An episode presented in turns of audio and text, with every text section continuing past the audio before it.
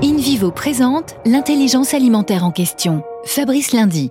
Comment diversifier le revenu des agriculteurs et encourager les pratiques culturelles les moins émettrices en carbone? André Kunz, vous êtes trader chez Invivo et cofondateur de Graphite. Que proposez-vous? Alors graphite, ça permet de produire et de commercialiser des matières premières bas carbone. Ça va être par exemple du blé bas carbone, de l'orge bas carbone ou du colza bas carbone pour faire de finalement de l'huile qui aura une plus faible empreinte.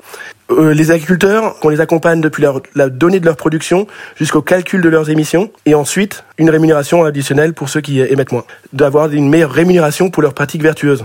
Nous voulons faire de l'agriculture une solution pour le climat et avons pour cela réinventé le métier de trader. Et c'est un succès par le volume que nous avons engagé et le nombre d'agriculteurs et de coopératives qui nous suivent. Plus de 3000 agriculteurs engagés qui fait aujourd'hui de, de, nous le leader sur ce marché. Merci André Kunz. Union nationale des coopératives agricoles françaises, InVivo s'engage pour la transition agricole et alimentaire vers un agrosystème résilient.